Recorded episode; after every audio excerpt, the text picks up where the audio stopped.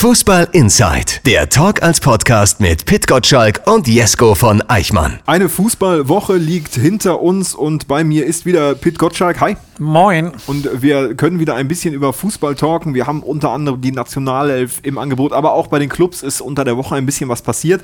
Äh, beim BVB nämlich. Und da habe ich mich diese Woche mit Fans beschäftigt vom BVB und die haben sich beschwert, dass Peter Bosch in diesen Länderspielpausentagen wenig trainiert hat. Ja, Wie so, siehst du das? Mit wem soll er denn trainieren? Es ist ja niemand da. Ja, es sind natürlich ein paar Hochkaräter da geblieben. Also Aubameyang ist zum Beispiel da geblieben, Pulisic ist da geblieben. Mhm. Äh, ein paar waren da schon, sagen wir mal so. Aber macht intensives Training in so einer Phase sind eigentlich nicht. Also individuelles Training findet ja eh statt. Das wissen die Spieler, die kriegen ganz klare Aufgaben.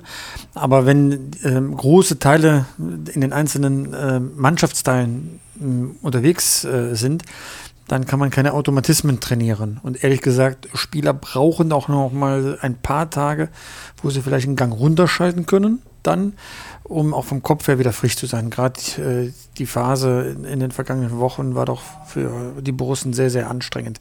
Also das ist nichts Außergewöhnliches. Mhm. Das hat mit Peter Bosch erstmal gar nichts zu tun, sondern ähm, selbst die Bayern ähm, haben ja freudig verkündet, dass Jupp Heynckes mal ein paar Tage wieder am Niederrhein war, um sich äh, von dieser Startphase beim FC Bayern zu erholen. Also das sollte man nicht überbewerten. Ja, Klar, die Fans möchten gerne die Mannschaft äh, weitgehend komplett, was halt noch, wer noch da, da ist, äh, am Trainingsplatz sehen. Aber das äh, ist halt jetzt erst heute passiert. Heute nimmt die Mannschaft dann wieder so langsam äh, Temperatur auf für das Wochenende. Also das sollte man den Spielern noch mal gönnen, dass sie mal ein paar Tage eins runterfahren können. Der Tweet hatte übrigens auch das Hashtag Bosch raus. Also da äh, ist ziemlich klar, wohin das bei dem ja, Kollegen dann geht. Darf man auch nicht so ernst nehmen. Das sind ein paar Leute, die wissen alles besser. Aber ich kann versichern, äh, das tun sie nicht. Äh, bei Schalke ist Leon Goretzka weiter verletzt und da hat sich jetzt ein Experte zu Wort gemeldet, der gesagt hat, diese Stressreaktion im Unterschenkel kann richtig gefährlich werden, wenn, äh, wenn er weiter auf dieser Belastung trainiert und spielt. Wie äh, siehst du das? Ja, deswegen hat man ihn ja rausgenommen aus dem Trainingsbetrieb, deswegen hat er ja nicht gespielt. Ähm, das hat man auch tatsächlich im Blick äh, beim FC Schalke.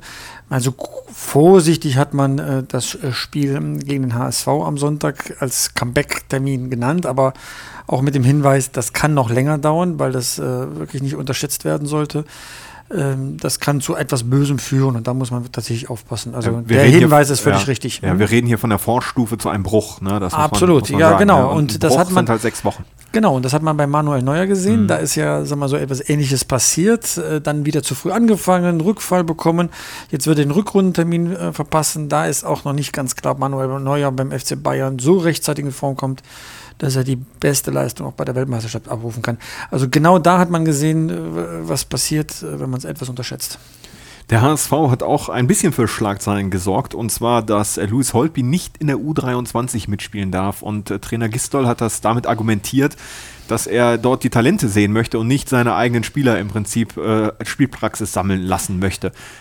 Ich kann ganz ehrlich, ich kann der Marschroute des Trainers folgen. Mhm. Obwohl man natürlich auch sagen muss, in anderen Vereinen ist das Usus, dass auch Profis, die nicht viel spielen, mal ein bisschen Spielpraxis in einer U23 ja, bekommen. Ja, aber Gestol hat doch die große Linie jetzt ausgerufen, dass er von unten nach oben Spieler ranzieht. Ne? Ito ist so ein Fall. Mhm. Ähm, der jetzt plötzlich in der Mannschaft dann äh, auch berücksichtigt wird.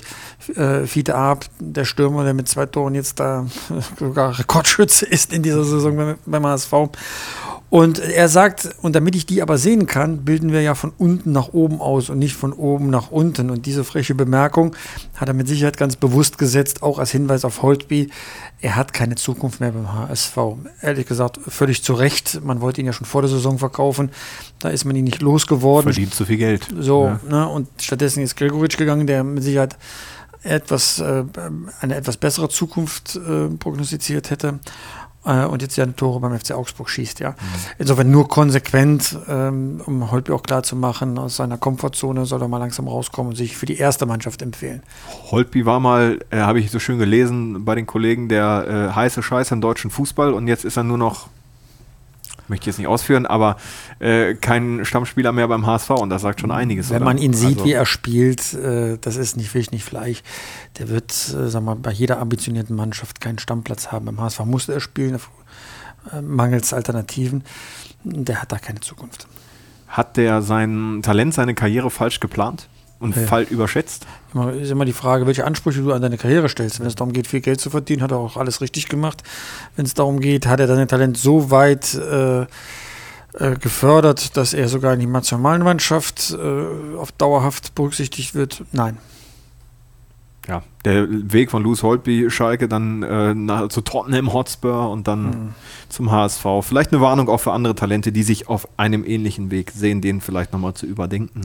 Äh, Mats Hummels hat sich beim FC Bayern zu den Trainern geäußert. Mhm. Also äh, den, den Nagelsmann, da weiß er nicht so richtig, den Tuchel findet er nicht so richtig gut. Ich übersetze das mal ins Kurze. Mhm. Ah, Steht ihm das zu? Ähm, ich war auch ein bisschen verwundert, muss ich zugeben, dass er sich so weit raus äh, traut aus äh, dem, wie er denkt.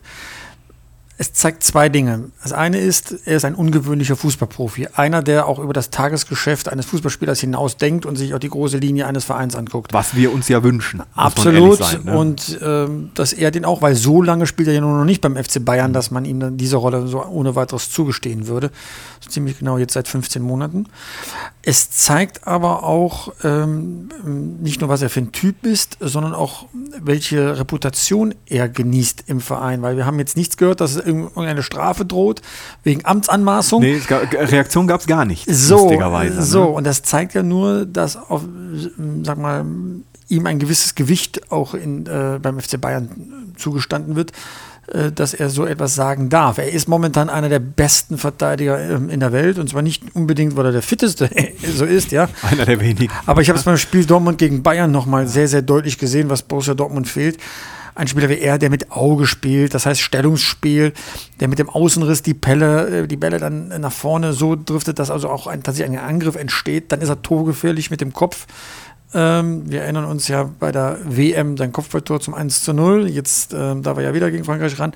Also das ist schon sehr bezeichnend für die, die Position ähm, von ihm. Er wird ja Mitte Dezember 29 Jahre alt und äh, ich glaube, er steuert jetzt wirklich dem Höhepunkt seiner Karriere entgegen. Ja, auch im Länderspiel gegen England war er der beste Deutsche auf dem Platz, unglaublich zweikampfstark, So. tolles Timing. Und ich mag Spieler, die einfach mutig sind in ihrer Aussage, auch über den Platz hinaus. Er ist ja auch so ein bisschen Celebrity, dadurch, dass er auf den äh, sozialen Netzwerken äh, sehr präsent ist mit seiner Kati. Ja, das äh, mag ich dann auch.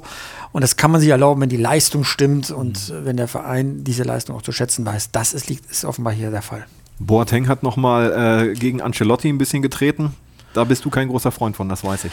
Naja, ich bin immer ein großer Freund davon, wenn ein Spieler mutig ist und mal äh, Sätze dann äh, von sich gibt, die einen Einblick in das Geschehen eines Vereins gibt. Das schon grundsätzlich, ja. Aber es muss irgendwann jetzt auch mal Schluss sein. Ne? Jetzt haben wir Boateng auch verstanden, warum es ihm nicht so gut ging unter Ancelotti. Jetzt kann er auch langsam wieder auf WM-Modus umschalten und seine Leistung abrufen, so wie Erstmal man ihn kannte. werden. Das heißt, er muss fit werden, Genau. er muss sich einspielen. Dann die zwei in der Innenverteidigung, also er und Hummels, davor äh, Martinez. Meine Herren, dann ist der FC Bayern aber wirklich gut aufgestellt in der Verteidigung. Dann können sie auch Mbappé und Neymar und wie sie alle heißen vielleicht stoppen. Wir müssen auch nochmal, äh, wie eigentlich jedes Mal, das ist eine schöne Tradition in unserer kuscheligen kleinen Talksendung hier, äh, über den Videoassistenten sprechen. Wie geht's da weiter? Also Herr Grindel hat es geschafft, das ist der DFB-Präsident, sich an einem Tag äh, selbst korrigieren zu müssen, weil er morgens etwas gesagt hat, was er nachmittags dann nicht mehr so meinte. Habe ich das richtig verstanden? Äh, Das hast du richtig verstanden. Ich will ihn da ein bisschen in Schutz nehmen. Er ist natürlich nicht so im operativen Geschäft. Hätte er besser gebrieft werden müssen? Ja, natürlich.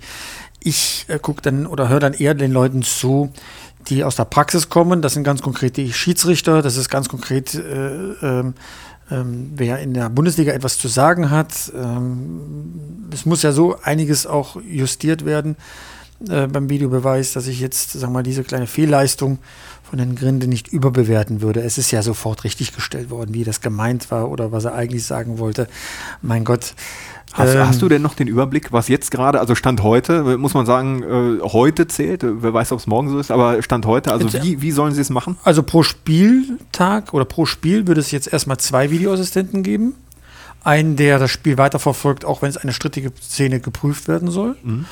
Und der Sch- Schiedsrichter äh, bekommt Hilfe vom Videoassistenten, wenn eine krasse Fehlentscheidung vorliegt. Was ist eine krasse Fehlentscheidung?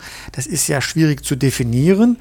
Äh, Herr Seifert, der Geschäftsführer der Deutschen Fußballliga, hat es mir so erklärt, wenn sechs Kumpels sich unterhalten und fünf sind der Meinung, jawohl, das ist äh, falsch, dann ist es eine krasse Fehlentscheidung. Okay. Wenn es 3-3 heißt, dann lässt man es weiterlaufen, wie es entschieden worden ist. Dieses sogenannte Gefühl für die Situation ähm, muss der Schiedsrichter eh schon auf dem Platz entwickeln. Ne? Dieses Fingerspitzengefühl, das es gar nicht im Regelwerk gibt. Ähm, aber da muss er ein Gefühl dafür entwickeln und hat jetzt da noch einen zusätzlichen Blick darauf von außen, von jemandem, der sich die Szenen anguckt. Und wenn er sagt, das ist so eindeutig falsch, dass tatsächlich fünf von sechs intervenieren würden, dann sollte er das Spiel entsprechend dann auch korrigieren. Und zwar nicht nur, wenn es ein Tor ist, sondern eigentlich in allen Szenen. Nein, dem nicht in allen Szenen. Es gibt äh, vier Felder, auf denen man unterwegs ist. Das sind bei Elfmeterentscheidungen, Mhm. das sind bei Platzverweisen, das ist bei äh, Spielerverwechslungen und das ist bei Torsituationen. Okay, Das sind die vier Felder. Das heißt, nicht bei einer gelben Karte, ja. selbst wenn es die zweite gelbe Karte ist und sie führt zu einem äh, Platzverweis, sondern Platzverweis ist tatsächlich die rote Karte mit gemeint. Alles klar. Also das ist der letzte Stand, den ich weiß. Ob man jetzt intern das jetzt aufweicht, das erweitert oder verkürzt, ja, das kann mag durchaus sein. Man wollte ja diese Länderspielpause auch nutzen, sich ein paar Gedanken zu machen. Kann jetzt alles passieren. Ich empfehle in solchen Fragen, das tue ich inzwischen auch, Colinas Erben bei Twitter Ja. zu folgen. Die helfen einem. Die sind echt fit bei solchen Fragen. Ich, ich dachte, ich wäre auch fit, aber ich schaffe auch nur 80, 90 Prozent, ja. Äh, Beim Thema Handspiel bin ich völlig lost, ja. Und deswegen im Zweifelsfall gehe ich auch ganz aufrichtig ran und sage, liebe Kollegen, helft mir mal bitte in dieser Schiedsrichterfrage. Und Ja. die, sind, die sind so gut, die helfen auch sofort. Die haben Spaß dabei. Das die haben stimmt. richtig Spaß dabei. Ja. Wir werden also Nee, sie haben nicht nur Spaß dabei, das haben wir alle. Sie machen gut. Sie machen es Ja, ja, richtig gut. Sie, ne? sie machen Also, fachlich ne? gut, ne? So, Und ne? Spaß dabei, so wie wir. So, das waren noch Ja. die ersten, die gestern sofort interveniert haben, ob da nicht ein, ähm, ob der Präsident äh, beim Doppelpass äh, nicht einiges äh, verwechselt hat, was er da so geäußert hat. Und äh, da hat auch der DFB sofort reagiert. Zeigt mir nur, wie, ähm, wie fix die beiden äh, oder die Colinas Erben sind. So, wie das dann funktioniert, werden wir uns am kommenden Bundesligaspiel Ja, uns wird der Gesprächsstoff nicht ausgehen. Nee, das glaube ich Montag, auch. Ne? Kommen wir zur Nationalelf. Und äh, Pitt, da machen wir jetzt mal was ganz Tolles. Es gibt 80 Millionen Bundestrainer in Deutschland, circa. Äh, einen echten und uns beide. Und dich natürlich als Experten. Ich würde jetzt gerne einmal mit dir tatsächlich so grob den Kader durchgehen, wie wir Weltmeister werden. Im Tor, wir haben schon mal kurz über Manuel Neuer gesprochen. Mhm. Der könnte vielleicht nicht fit werden. Was glaubst du? Ich bin kein Mediziner. Ich habe jetzt auch nicht die Röntgenaufnahmen gesehen. Also das ist jetzt Was so hast du eine gehört? Frage. du bist ja. da ja immer ganz dicht dran. Naja, die Frage, was ich gehört habe, ist, dass der Rückrundenstart am 12. Januar gefährdet ist. Mhm. Dann muss er wieder ins Tor, dann müssen die Automatismen wieder greifen, das Zusammenspiel mit der Mannschaft. Dann muss er fit sein. Fit heißt, er liegt am Boden und steht so schnell wieder auf, dass er die Bälle fängt. Ja, Äh, Da wird auch viel mit Routine gearbeitet werden. Wie lange man dafür braucht, Torhüter brauchen in aller Regel dafür ein bisschen weniger Zeit als äh, Feldspieler, um zurückzukommen. Aber ich gehe jetzt mal davon aus, dass er bei der WM wieder fit ist. Und dann ist der zweite Mann Ter Stegen so gut durch das Stahlbad FC Barcelona, dass man sich keine direkten Sorgen machen muss, falls es mit Neuer nicht so gut klappen sollte. Aber die zwei, äh, das, das ist schon, schon eine Bank.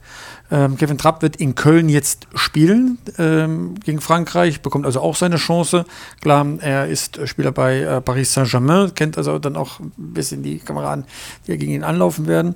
Ähm, wenn er dann der dritte Mann ist, dann ist die Torhüterriege schon sehr, sehr gut aufgestellt. Dritter Mann ist für dich Trapp. Also da gibt es keine Diskussion. Ich Keine meine, Diskussion. Trapp ist der dritte Mann. Leno ist raus. Ja, man könnte jetzt äh, einwerfen, Trapp hat jetzt wenig Spielpraxis, dadurch, dass er Ersatzspieler ist äh, in Paris. Ja, aber in letzter Zeit hat Leno sich solche Böcke geleistet, das muss auch irgendwann mal Konsequenzen haben. Die zwei liefern sich aber einen Zweikampf um diesen dritten Platz. Und eine Überraschung könnte es da nicht geben. Ich denke ja immer ein ganz klein bisschen an Ralf Herrmann. Nee, Ralf Herrmann hat da nichts verloren. Alles klar. Äh, gehen wir in die Abwehr.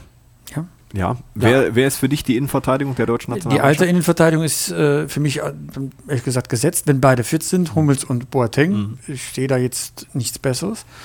Ähm, die zwei in Bestform, ja, das kann funktionieren. Rechts, links. Ich meine, so kann man ja heutzutage fast gar nicht mehr denken, weil die Trainer auch gerne auf eine Dreierkette ausweichen. Und Doch, muss man schon so denken, weil das ist stellen mal eine Viererkette hin. Unser Problem liegt ja nicht auf der rechten Seite, da haben wir den Joshua Kimmich, der ist gesetzt, ist der legitime Nachfolger von Philipp Lahm.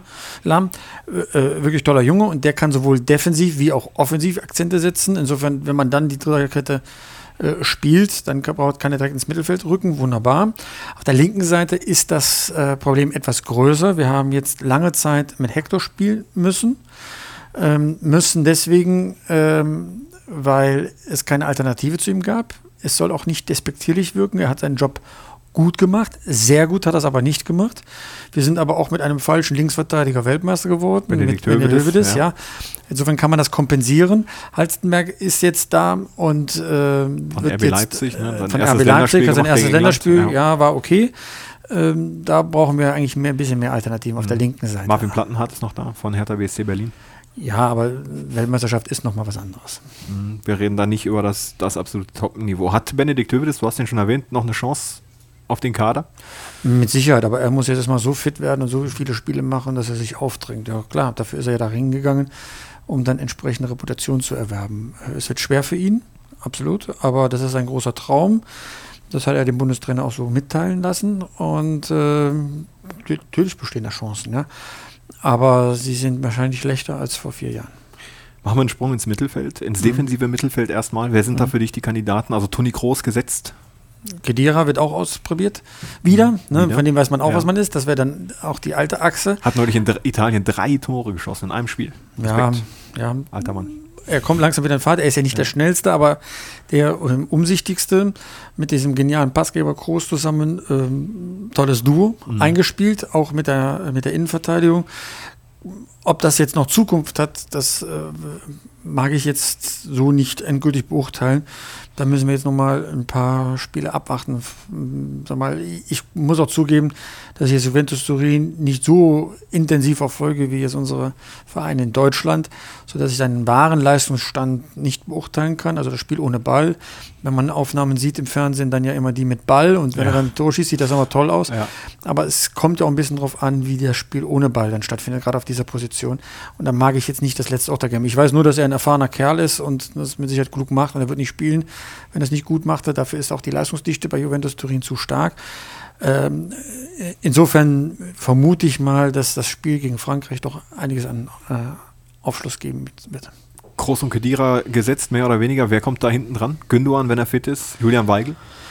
Ähm, Julian Weigel ist erstmal gar nicht erst eingeladen worden. Das ist ein Rückschlag für ihn, weil ähm, war wieder, hat sich wieder rangearbeitet, hat vielleicht nicht in, sagen wir, die besten Spiele zuletzt gemacht bei Borussia Dortmund, aber das ist auch ein Zeichen an ihn, dass er zu solchen zwei Testspielen wie gegen England und Frankreich nicht eingeladen worden äh, ist.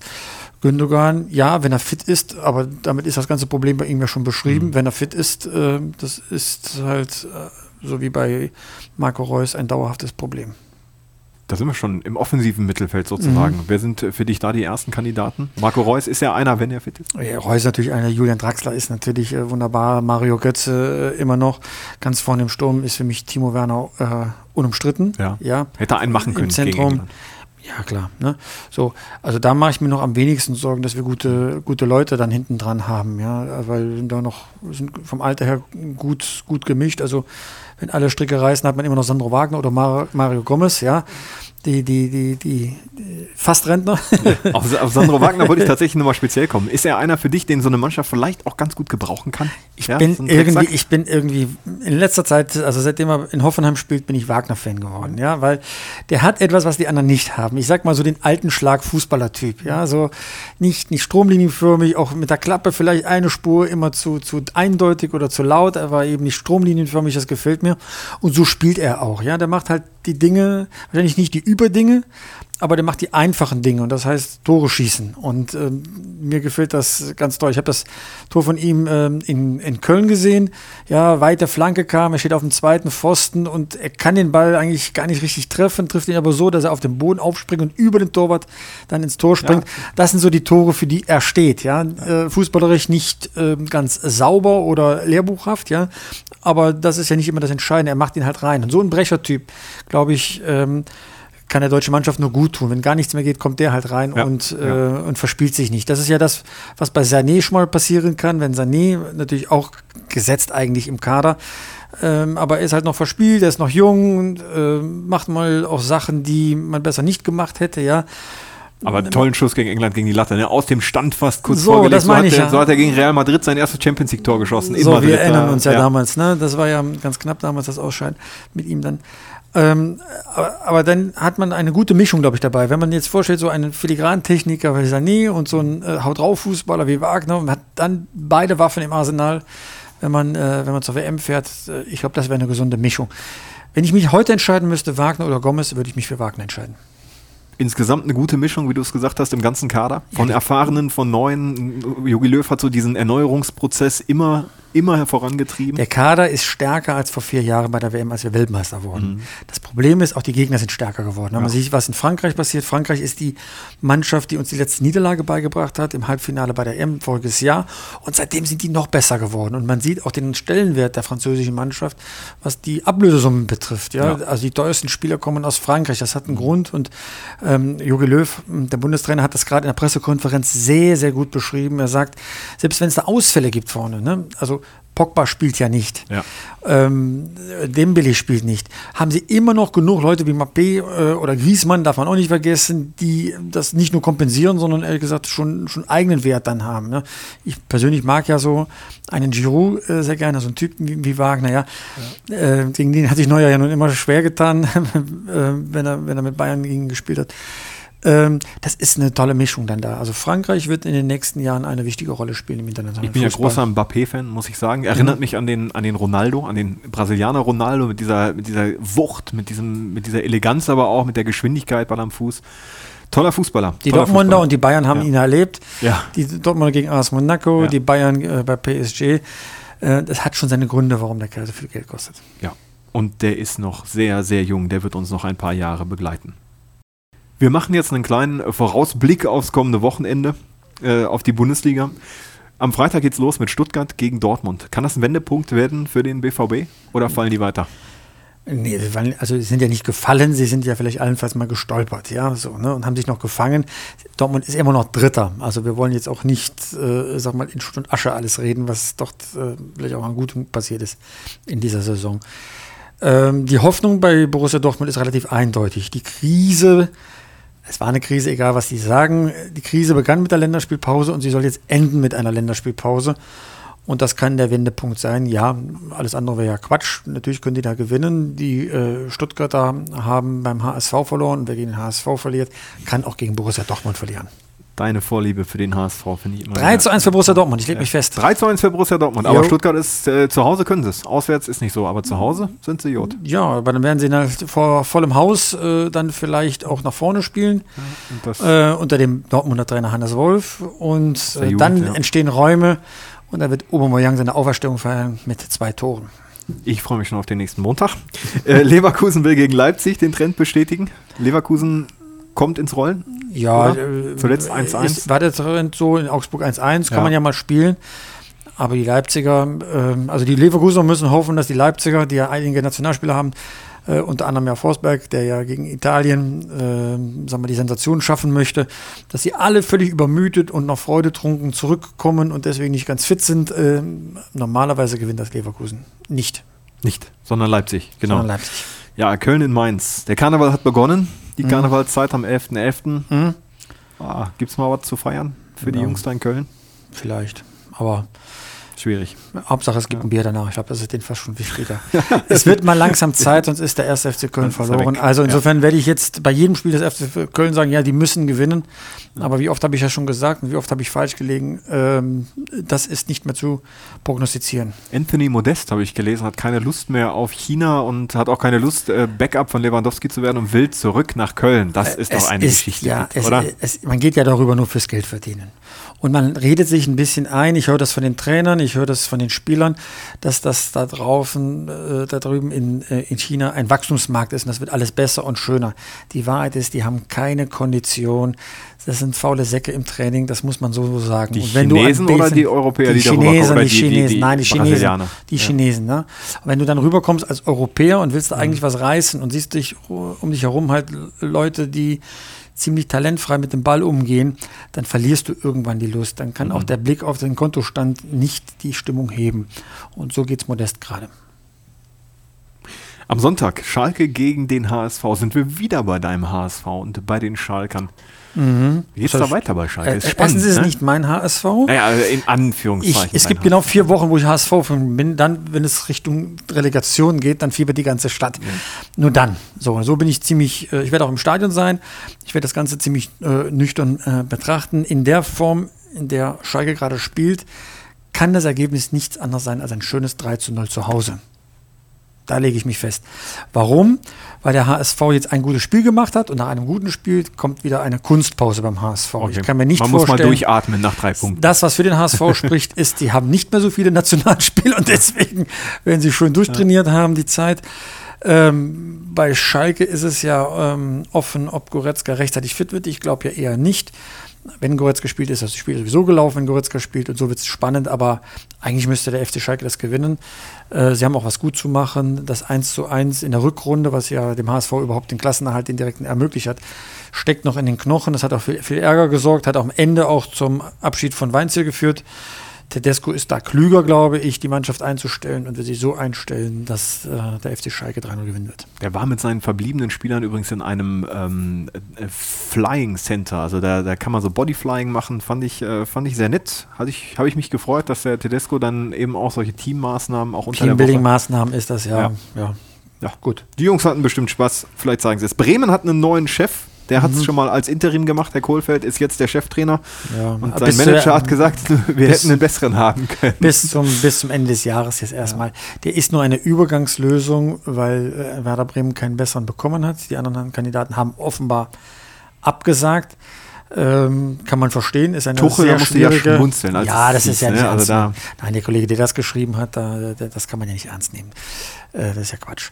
Labadia habe ich mit festgerechnet. Mhm, aber der stellt natürlich ein paar Bedingungen. Er hat da Erfahrung gemacht, wenn man die Bedingungen nicht stellt, dass es dann schwierig wird. Und so viel Herzenswärme hat er für Bremen auch nicht, wie er für den HSV hatte zu dem Zeitpunkt. Ich kann mir ähm, das nur, sag mal, als kleinen Aussetzer erklären, dass der Manager dann Herrn Kohlfeld dann so ähm, beschädigt hat in der Öffentlichkeit. Ja. Jeder weiß es, ähm, dass er nur eine Übungslösung Lösung ist. Und vor allem weiß es die Mannschaft. Und trotzdem soll die Mannschaft an ihn glauben, wenn er da vor ihnen steht und sagt dann, Leute, wir spielen jetzt über rechts. Und wenn da ein Hauch von Zweifel ist, ja, dann wird jemand, äh, wird jeder über rechts laufen und dann sagen, naja, bald ist das ja hier wieder vorbei. Richtig, also das war ein schwerer Fehler von Baumann, gar keine Frage. Es wird ein spannender Bundesligaspieltag. Wir werden ihn, uns den anschauen und dann in, in der kommenden Woche in alter Frische alles wieder. äh, Ich werde mir das diesmal aufschreiben, übrigens, was du getippt hast und dann 3-1 Rechnen. Dortmund, 3-1 Schalke 3-0, 3-0, zwei Siege. Zack, Kann man sich zack. merken, das musst du dir nicht mal aufschreiben. Dann äh, merke ich mir das und schreibe mir das nicht auf. Pit Gottschalk, vielen, vielen. Dank für den schönen Talk. Mach's Ja, gut. bis dann, ciao, ciao. Fußball Inside. Noch mehr Tor gibt's in deinem Fußballradio auf radioplayer.de.